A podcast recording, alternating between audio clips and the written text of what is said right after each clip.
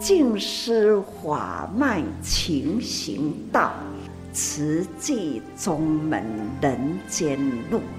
师父已经很正式的立宗，第一代的静师弟子要很精进呐，要做典范呐，立志承担，法入心随，带动善缘。修己度人，爱无量，福无量。欢迎收听《真心看世界》。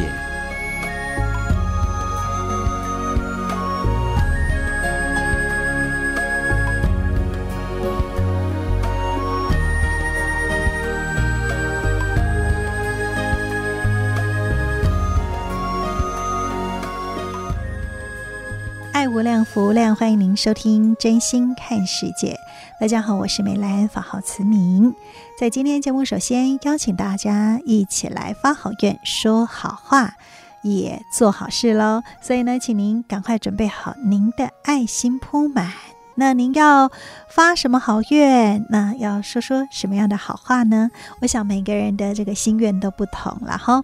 那我们今天就透过说好话。那一起来哦，透过这样的一个好愿，那祝福大家，也祝福我自己喽。那今天呢，先来跟您分享心如工画师。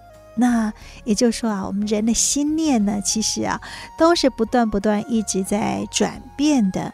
那下一念呢，如果是善念，那所造作的就是未来无限的福报。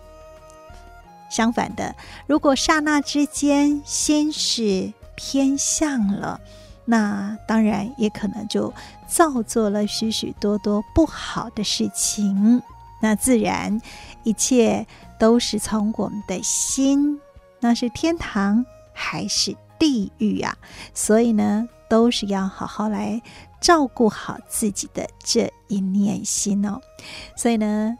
证严法师，也就是我们的上人，就说：没有人可以选择自己要生在什么样的家庭、什么样的国家，一切都是有因缘果报的。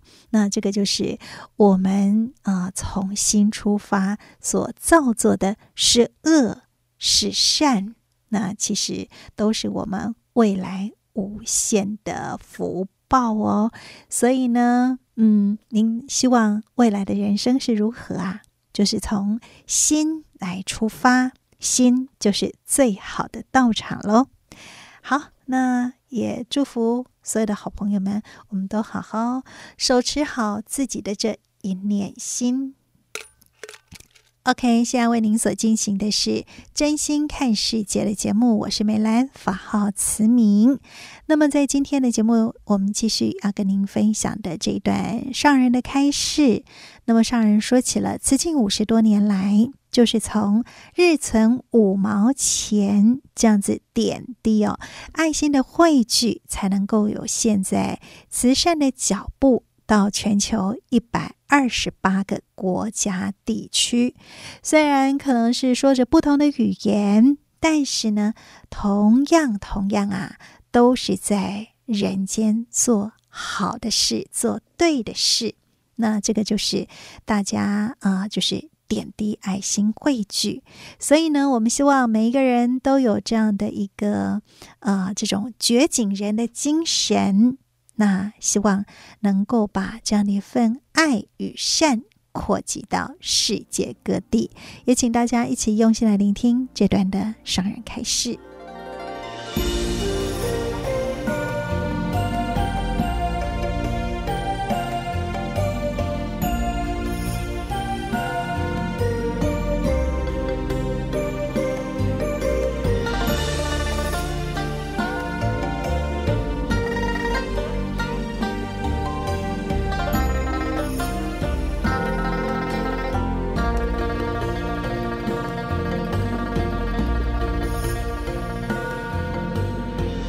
每一天呐，是不同的国家、不同的语言、不同的人种，都在执行慈济在人间要做的事。每一个人呐、都是呢这样的付出无所求，从五毛钱呢那样最轻微的那一小点开始，使用这人人五毛钱开始做的事情，都是呢那样的珍贵。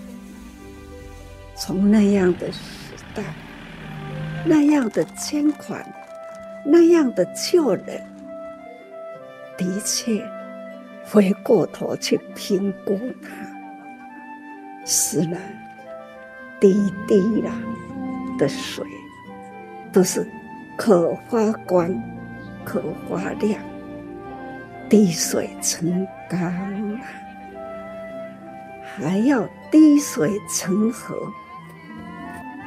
这样的供应啊，长长的流水，长长远远的需要干枯的地方，都可以呢，使用到了源头的一滴一滴的集合，一滴一滴的流长，都是呢。可以使用得到，所以我真的是一直都是在很感恩呐、啊，而且更有现在的学者也已经呢看见了瓷器，感恩今年在哈佛大学哈。他们在那个地方这一场的表，也得到了学界人士的那样的赞同，也是肯定。这样的赞同肯定呢，是从时间累积，是从人真诚的爱心。而累积也是感恩呐、这真实修行者，他们去了，做我所说，说我所做，每一个人呐、啊，自己的我很清楚，因为呢有做，所以是分享呢那样的感受。这都是呢，会感人的，不是文章，是心意，讲真实说，和诚意，总是呢，爱的能量。我们呢，是用心付出，更可贵的是不分宗教。过去不也就是很多人不分宗教这样的因缘呐，来支持我，把慈济寺啊扎实的这样巩固起来，很感恩呐。现在回头看。虽然呐、过去的路已经走得很尽头，回过头看，再回来，在这个时候，看到底还有多远的路，路应该是很远，但是走路的人呐、总是呢，要不断的接，就如陈灿辉教授，他跟圣严法师说的话，他担心我的身体，这样的身体，实际能做多久？圣严法师跟他说：“只要有五十个有正言法师的精神理念，那就是希望就有传承。”是啊，现在慈济啊，在国际间。这不只是五十人可以承担的，是要全球有慈济的地方，就要有正言的思想，这种精神思想的力量在那里。所以，何况呢？是慈济是从台湾。开始，所以这就是根。我天天会走出去，都会站在那样的树下看，总是树根是向地下生根，还要深，还要广。才有那样的大树，很健壮。大树叶子是在掉落叶，它年年呐都会不断的新芽，不断的冒出来。这都是呢，就要如大树，所以。千年大树啊，百年树人，所以呢，爱一代一代啦，跟树啊同款，千年呐，它的根也是不断的生根呐。人呢，也要一代一代的传承，所以我不担心。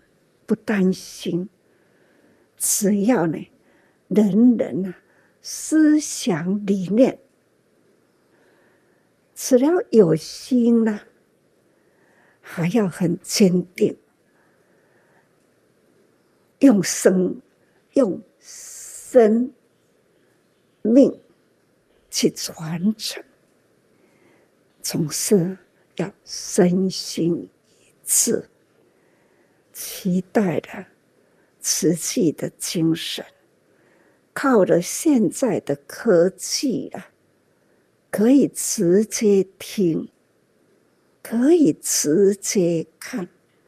虽然距离很远，可是呢，这样的心与思、心思啊，心灵。的属相这样的汇合起，要人人的思想都要把它连贯起来，这样要净化人心，因为我的方向呢是要净化人心，净化人心呐、都是回归佛陀的。人人本具有的佛性，这不就是呢？一心一志嘛？就如一片布，有肮脏了啦，没有沾到水，那就无法洗干净。所以呢，要净化人心。要爱有清润，爱个可以润和湿可以淡，才有法度呢。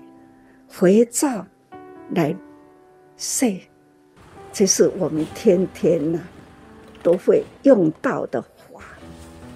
菩萨们要修菩萨心，不要起烦恼心。烦恼心呢是。浪费时间，没有烦恼，干干净净的，心灵呢很平静。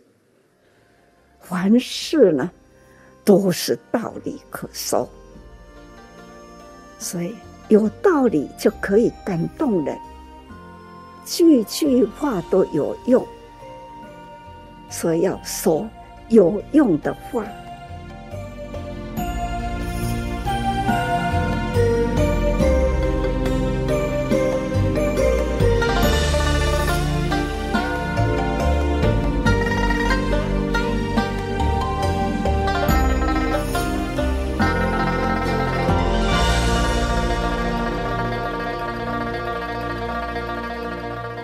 上人的开示与叮咛：十年树木，百年树人哦。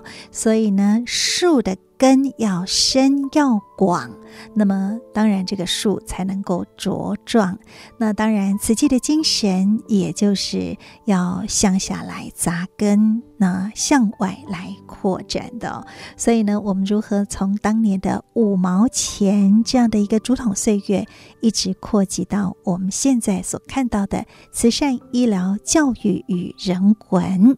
那当然，这个都还是透过时间、空间。人与人之间，我们不断的累积而成的，所以呢，还是要回归到人人啊，其实都是有这样的一份爱与善，有这样的佛性的，所以呢，也邀请您一起来加入这样的一个大爱行列当中。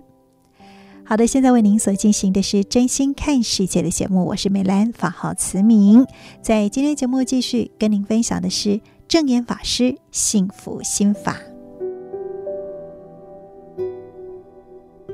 我以前读建筑是我觉得，我希望我想要赶快赚大钱。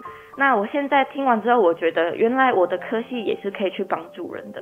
就是在我还没有赚到这么多钱可以捐款的时候，我觉得如果我有机会，我想要就是可以到工地去，然后去用我的力量去帮助更多人。大家好，我是美兰。有人说，这个世界每个人都有自己的不容易，不晓得您觉得呢？的确，苦乐是自己的，悲喜也是自己的，所以活着能够自己走出来的人生才是最踏实的。今天证严法师的幸福心法要跟您分享宜兰的林心柔，我们来听听她是如何在弱势当中。勇敢向前。我叫做林心柔，我是有四个弟弟妹妹的一个大姐。我妈妈呢，她十五岁的时候就生下了我，但是跟大多数人不一样的是，她很负责的，就是把我生下来，并且养了我。她去就是送报纸、送羊奶，然后去呃缝衣服，然后赚我的奶粉钱。所以我从很小很小的时候，我就知道爸妈的不容易。那我最小的妹妹是去年刚出生的，我今年二十岁，她今年就是一岁，所以我就开始从姐姐的角色切换成妈妈的角色，就是我开始会帮她换尿布，带她出去玩，喂她吃饭，或者是帮她洗澡。我觉得我的人生中遇到了非常多的贵人，我的爸妈也是我的贵人，我的老师，然后还有我妈妈的老板娘，还有慈济的各位师姑师伯。就小时候，妈妈她因为工作原因没有办法在家带我们，所以她都是带着我们去上班。然后我就国小的时候，我就背着麦克风，然后叫卖，就是卖东西、卖产品。然后，所以我一直都知道爸爸妈妈的辛苦。然后到了我要上大学的那一年，我就觉得说，上大学是一个不小的费用，我就决定说我不想要上大学。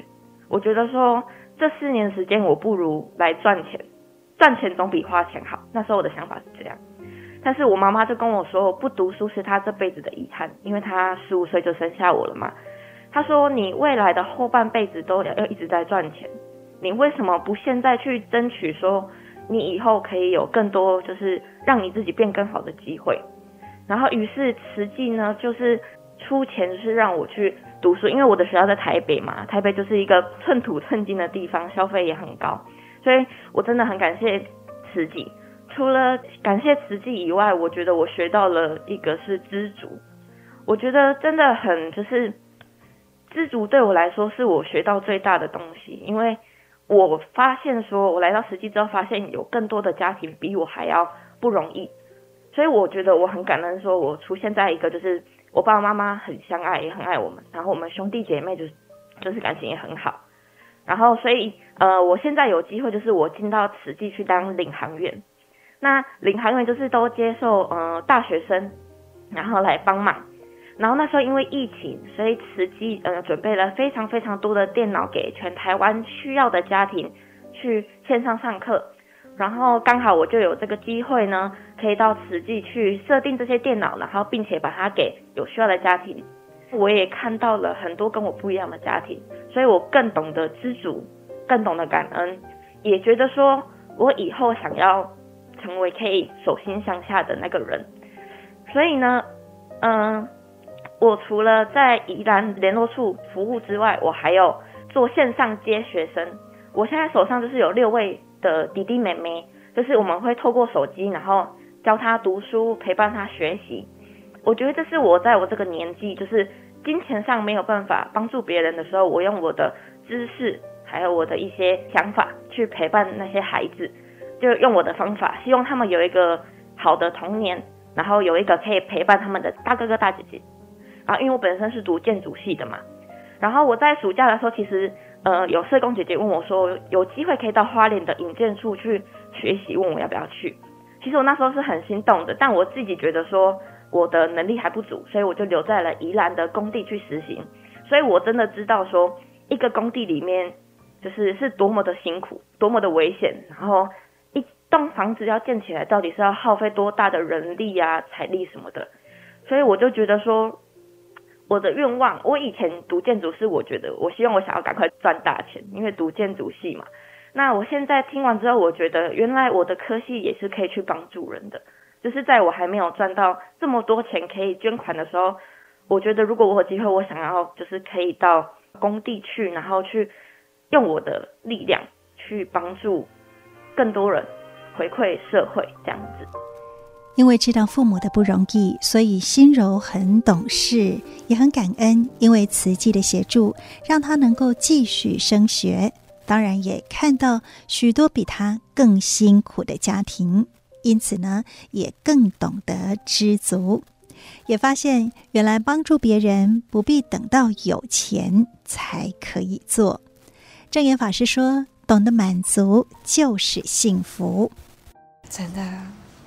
懂得满足的孩子啊，才会真能惜福啊！能惜福的孩子啊，才能真正的感受到那一份的幸福。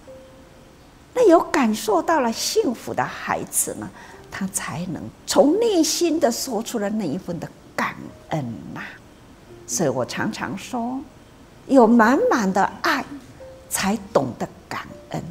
有感恩心的孩子，才会付出了对人类真诚的爱。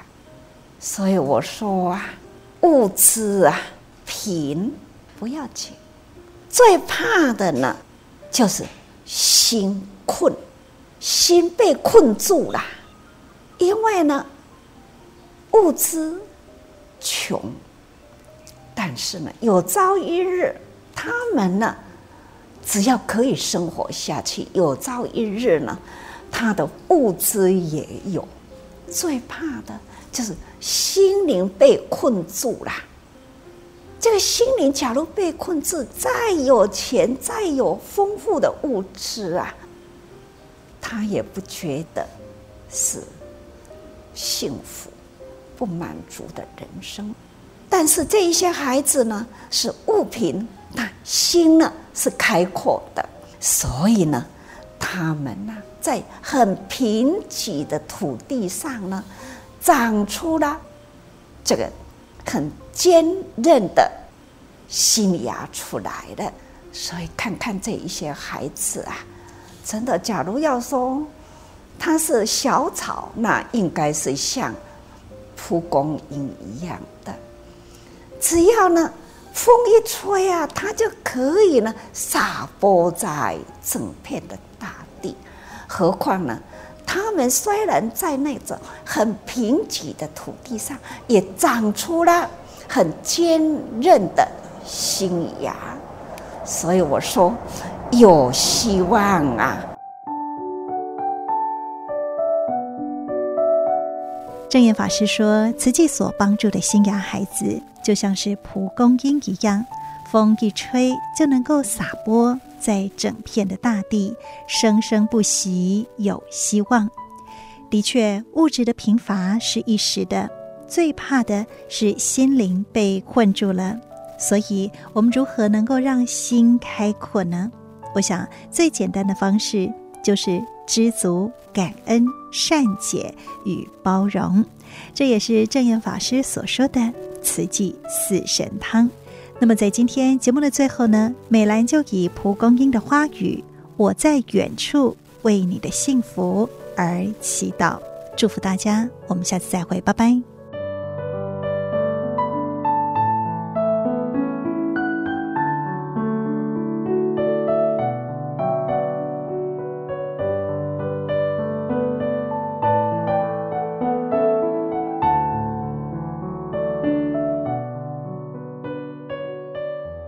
向您所收听的是《真心看世界》的节目，我是美兰，法号慈明。节目继续跟您分享的是慈济的故事。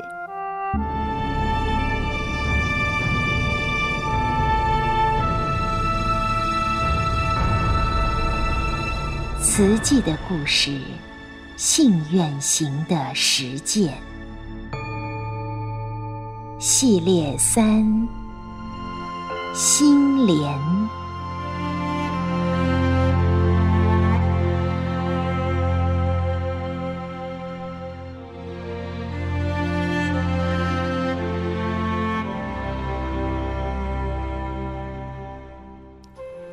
静思三部曲，心莲自不量力，建院，一九七八年始，请翻开三十八页。台北能，花莲不能。一九六零年代后期，北台湾瑞芳煤矿产，王清火用完简单的早餐后，与伙伴们鱼贯走进捡生口，交出打火机等易燃物，领了头灯。电池等装备，拿了十字镐，把白色名牌挂上墙，准备入坑。从小小的泄煤口钻入，四周陷入一片的黑暗。王清火打开帽檐上方的头灯，靠着微光指引，半蹲半爬的往坑道深处前进。从阳光热烈的户外到湿冷阴暗的坑里。他的瞳孔随着黑暗的扩张逐渐放大，全身肌肤因着气温变化一寸一寸紧缩。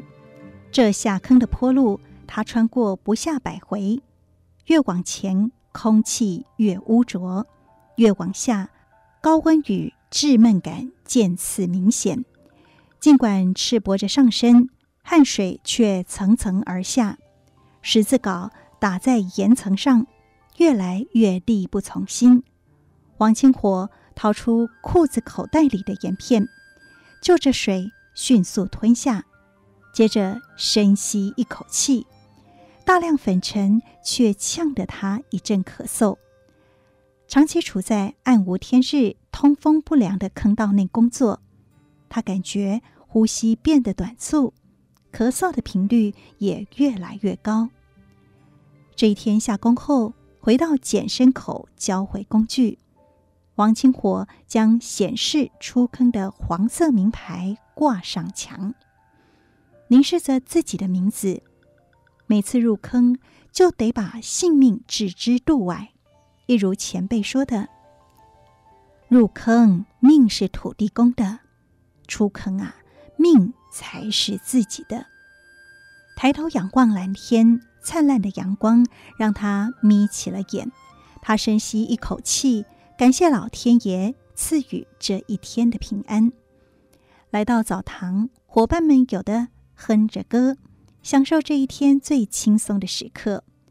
然而，王清活看着乌黑的煤屑从身上流泻在地上，一点也没有舒畅感，因为越来越沉重的呼吸，提醒着他，担心的事迟早还是要面对。即使每天平安出坑，矿工长久累积的职业病——尘肺症，可能纠缠着后半辈子。想着花莲故乡的妻子与幼儿，唯一能够依靠的就是他这瘦弱之躯。他喃喃地对自己说：“看来我得找个时间去看医师了。”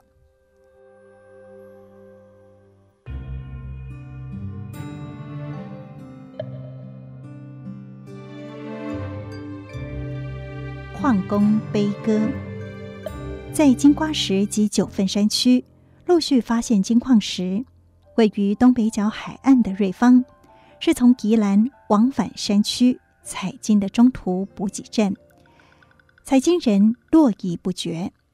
后来金矿资源耗尽，煤矿取而代之。一九六零年代是台湾黑金岁月的巅峰时期。矿场多达三百八十二个，瑞芳是台湾最主要的煤矿产地。矿工的工作环境虽然危险，但十五天领一次薪水。尤其深入坑道的采煤工，一天工资七十元，高于公务人员。因此，许多花东青壮年条条来矿场寻求工作的机会。加入花莲北兵的王清火就是其中之一。为了照顾弱智的太太和两个幼子的生活，他搭上苏花公路长途客运车，历经十几个小时颠簸抵达瑞芳，跟上这波黑金热潮，加入产煤裕国的行列。长期在黑暗、潮湿、狭窄以及高温、缺氧、空气污浊的矿坑工作，细微的煤尘与灰尘日积月累地沉积于肺部的底层，导致肺部组织日渐纤维化。挖矿不到两年，三十多岁的王清火身体已经不堪负荷。看完医师，领了药。王清火回到两坪大的工寮，按时服用。肺尘症引发的咳嗽与气喘有所改善，但只要气温下降，又会发作。气虚体弱的他，深觉矿工这条路难以走下去，决定收拾行囊，踏上返乡路。王清火居住的北滨，靠近美仑溪的出海口，是花莲较早开发的地方。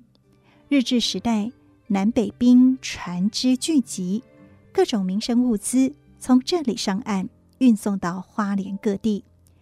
然而，曾几何时，繁华落尽，荣景不再，成为花莲市最贫瘠的地区之一。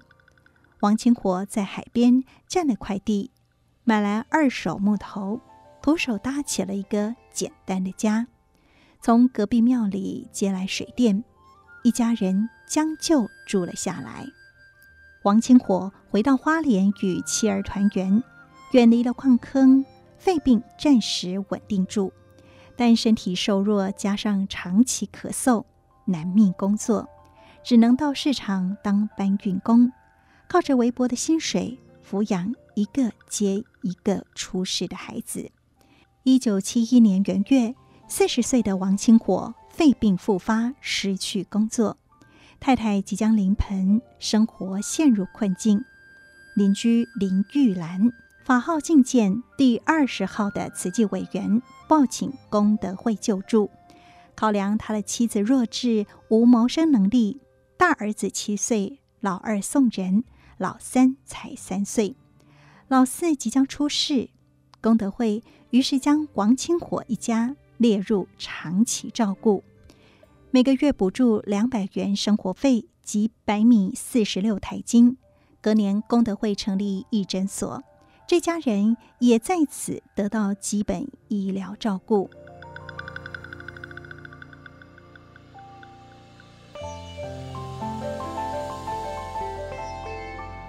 受助同时助人，王清火知道功德会善款得来不易，接受帮助四年，身体状况好转，工作稳定后，主动要求停止寄住，更从一九七五年春天开始，每个月捐助功德会三十元到六十元不等，从受助者变成助人者。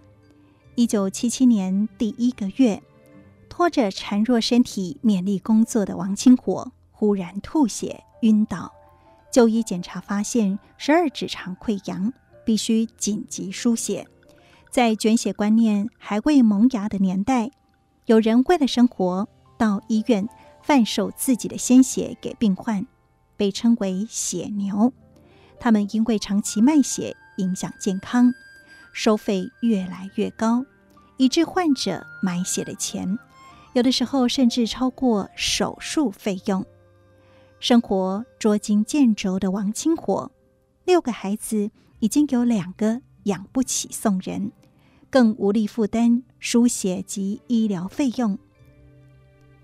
功德会立即声援，不只是支付输血及医疗费用，且再度将王家列入长期照顾户，每个月补助五百元生活费及白米四十六台斤。王清火痊愈出院后，体力大不如前，无法再做市场的搬运工。四十六岁的他，只能靠捡拾破铜烂铁为生。更生日报记者张新洲等热心青年刚组成的慈济功德会聚光青年工作队，带动青年到王家打扫，并结合各方资源，将王清火的手拉板车改装成马达三轮车，方便他到各地回收旧货，自力更生。随着孩子陆续就学，经济负担加重，王清火寻思做点小生意，增加收入。滨海而居的他，去海边石缝捡拾沙螺回来，带着孩子们加工烹煮调味后，到戏院前摆摊。卖起了修鸠雷，收入稳定后，王清火再度请功德会停止补助，并且恢复每个月捐款五十元。他说：“感恩功德会救了我的命，改善了我们一家的生活。虽然我现在还经常为生活费发愁，但是我知道有许多人比我更苦。我想尽一点微薄力量。”帮助有需要的家庭。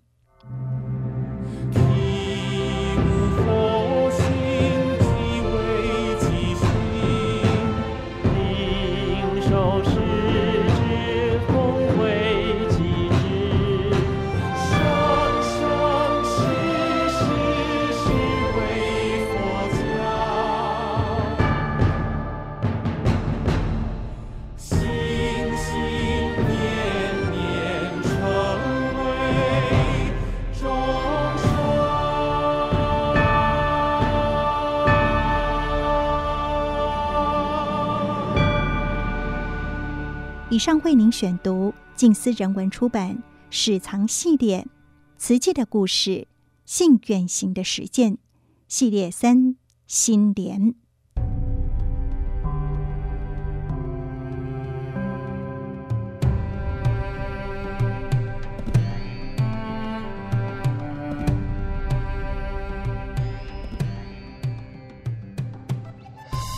听完了慈济的故事，接下来要跟您分享的是《纳履足迹有声书》。那这个也可以说是上人的日记，也是慈济人的现代阿含经。希望透过有声书的分享，也能够让您更了解慈济的脉络。当然，也希望法能够入心，在生活当中有法来面对生命的大小考验。我们一起来分享喽。正言上人那履足迹，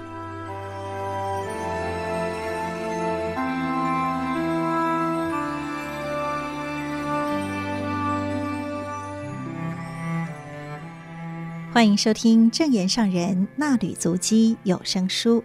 大家好，我是美兰，法号慈明。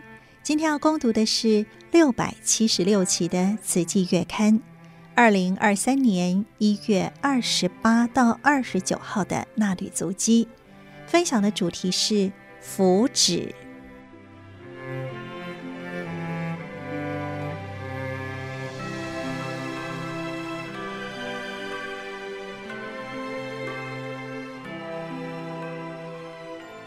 静思小语：眼睛能看到，脚能踏到，手能救助得到的地方，苦难人就有福。所走过的足迹就是福祉。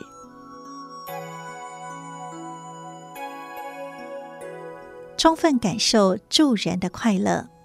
一月二十八号，印度普明师兄协同家人透过网络视讯向上人拜年。上人感恩普明师兄多年来协助运输慈济救济的物资，去年且在印度成功注册佛教慈济慈善基金会，期待有因缘再来台湾见面，也请师兄持续用心协助慈济在印度与尼泊尔的慈善事务。世国师兄与家人向上人拜年。师兄表示，去年底来台湾参访，有满满的收获与感动。回到印度以后，开始在生活中落实所学习到的一切。上个月儿子生日的时候发愿，每天存一碗米，全家每个人每天存五元的卢比。天天发善心，帮助苦难人。上人说：“你的家庭是很圆满的好家庭，感恩你们付出爱心，每天存一碗米，已经累积十二公斤了。看到生病的修行者，就布施你们所存的米与善款。你有善心，有爱心，相信未来在慈善事业中会走得更快、更稳。”是杨师兄报告，已经在菩提迦耶和王舍城推行慈济志业，并分享和志工们一起制作的影片。内容是菩提迦耶及王舍城所有受到慈济照顾的村民们，包括小男孩山迪普也向上人拜年，以及菩提迦耶村落的居民生活的状况。上人感叹说：“当地居民的生活这么的困苦，让人看了很不舍。佛陀的故乡为什么这么苦呢？要如何帮助呢？这需要印度志工与台湾本会共同用心讨论。”世果师兄并补充报告：因病导致腹胀如鼓的王舍城男孩山迪普。已经恢复正常的体态，行动自如。四月也开始上学读书。上人说，两位师兄锲而不舍找到了山迪普，并帮助他就医治疗。现在看到他很健康快乐，自己也觉得很安慰、很欢喜。帮助人的快乐，两位都感受到了。请师兄们持续精进。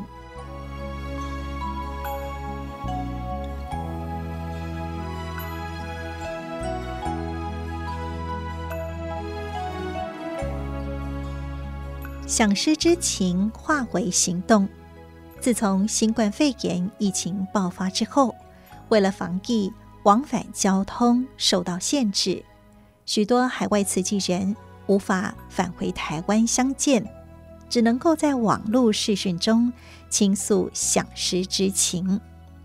一月二十九号，与新加坡慈济人谈话，上人说自己也很挂念全球的弟子，不过很欣慰的是，大家都以师志为己志，祈勉大家要将想师之情化为行动。走入人群，行菩萨道。师徒之间是累生累世所结的缘，也要生生世世在菩萨道上永恒精进。新加坡慈济人回忆已经往生的神喜周师兄生平的点滴。上人说，喜周师兄清安飘然而去，虽然法亲很不舍，不过大家要转不舍为祝福，相信他已经来了，是一个很爱笑的可爱孩子。听到你们说几位资深的菩萨老病往生，总是很不舍，这是难以避免的人生自然法则。不过，有的走得轻安自在，修行不就是为了这份清安自在吗？我们平时就要自我训练，穿起柔和忍辱衣。就像你们说，在慕心慕爱、劝诉推诉时，总会有人当面用不好的声色言语来对待，你们都会忍耐，还要感恩。这是在考验我们的道心，堪得忍耐，就不会阻碍我们前进的脚步。这份考验就是我们的逆增上缘。娑婆世界是堪忍世界，我们做对的事，行菩萨道，有这些逆增上缘，不只要堪忍，还要更勇猛精进。所以也感恩各位。都能堪忍这些不好的言语，还可以心平气和的应对，真的很了不起。对的事做就对了，不要怕人闲言闲语，穿起柔和忍辱衣，以诸法空为坐，不要起烦恼而污染了清净心。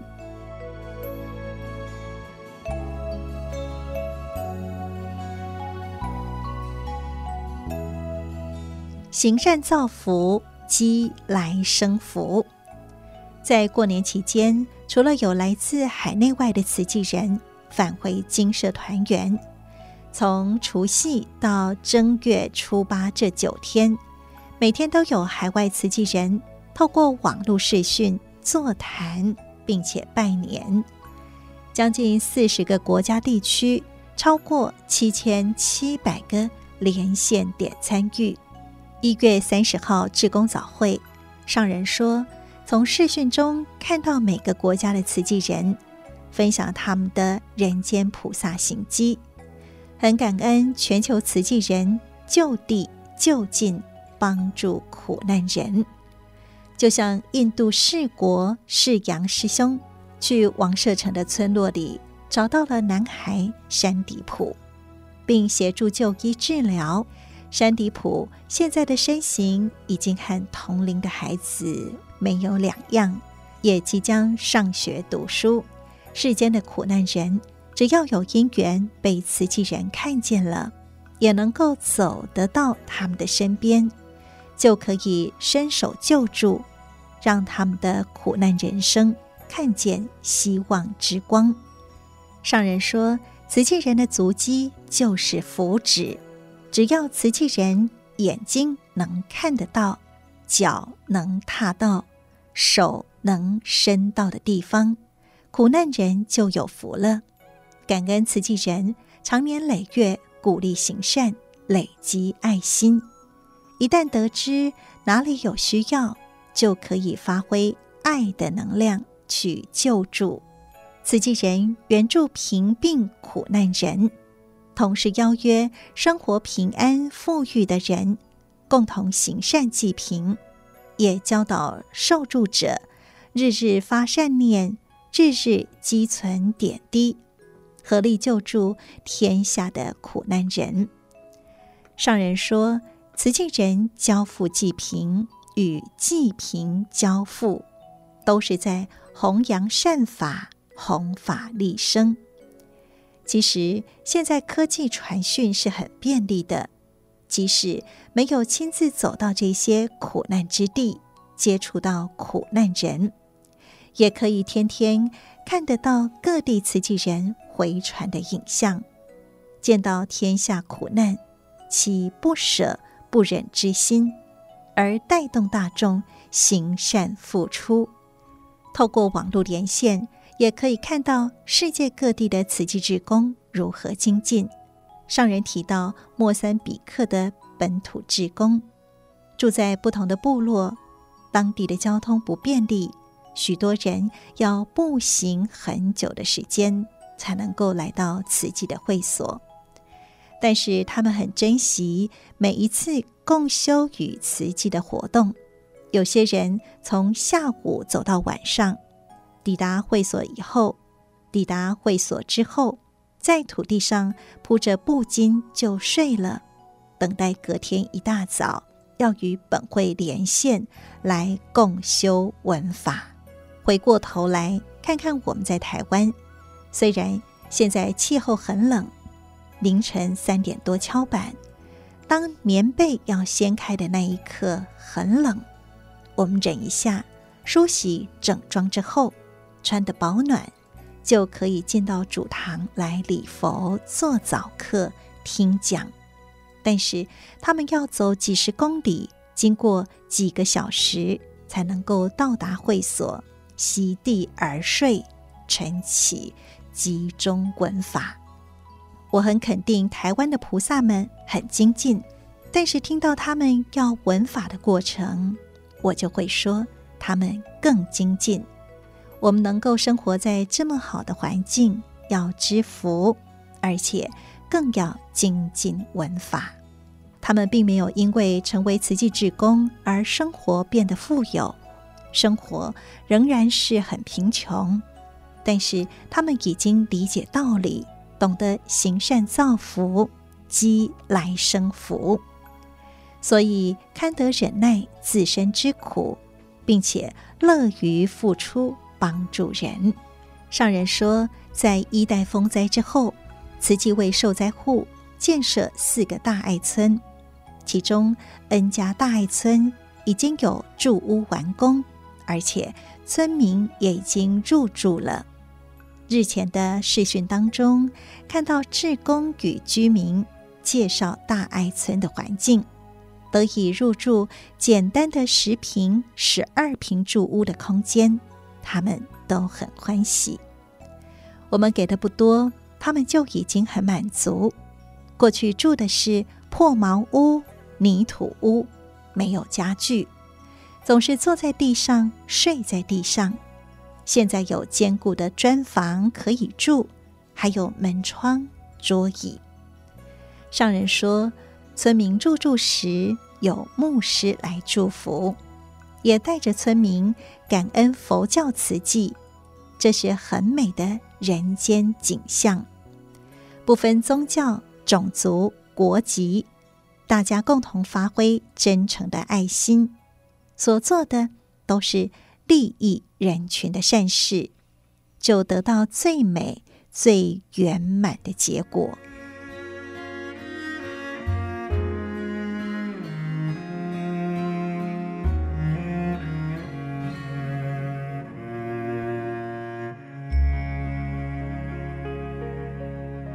以上内容供读自《慈济月刊》二零二三年一月二十八到三十号的。纳履足迹是静思人文出版的正言上人纳履足迹的精简版，更完整的慈济脉动与上人的开示内容，以及师徒之间的感人对话，请您阅读每一季出版的正言上人纳履足迹这本书。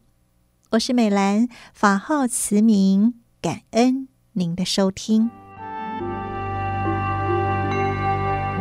深深妙理无量义，众生无明一一起，佛佛相传灯相续，深深